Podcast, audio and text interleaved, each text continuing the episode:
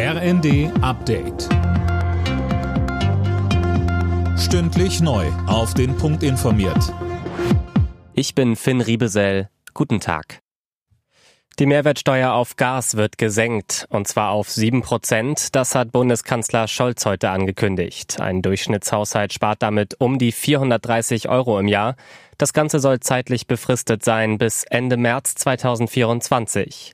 Heißt, die Steuererleichterung gilt dann so lange wie die Gasumlage, die alle Verbraucher ab Oktober zahlen müssen. Scholz betonte außerdem nochmal, ein weiteres Entlastungspaket für die Verbraucher ist auf dem Weg.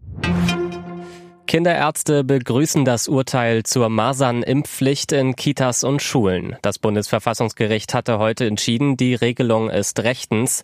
Damit wurden die Klagen mehrerer Eltern abgewiesen. Mehr von Tom Husse. Die Masernimpfpflicht ist wichtig, sagte Thomas Fischbach vom Verband der Kinder- und Jugendärzte in der Rheinischen Post. Alle anderen Maßnahmen hätten nichts gebracht, um die Impfquote zu steigern. Auch Bundesgesundheitsminister Lauterbach ist froh über das Urteil. Er sprach von einer guten Nachricht für Eltern und Kinder.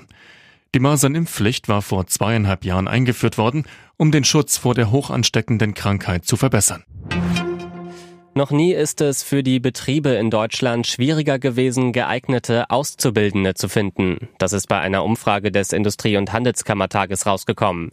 Mehr von Daniel Bornberg. Demnach haben 42 Prozent der Firmen im letzten Jahr nicht für alle offenen Lehrstellen auch einen Azubi gefunden. Besonders viele Ausbildungsplätze blieben in der Gastro, bei Speditionen und in der Industrie unbesetzt. Ein Grund ist die demografische Entwicklung. Es leben einfach in Deutschland immer weniger junge Leute. Außerdem sind wegen Corona viele Angebote zur Berufsorientierung oder Beratung weggefallen. In Bremerhaven droht ein Leuchtturm ins Meer zu kippen. Teile des Damms, auf dem er steht, waren in der Nacht abgesackt. Der Bereich ist abgesperrt, der Fährbetrieb der Weserfähre eingestellt.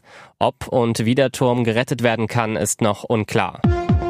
Alle Nachrichten auf rnd.de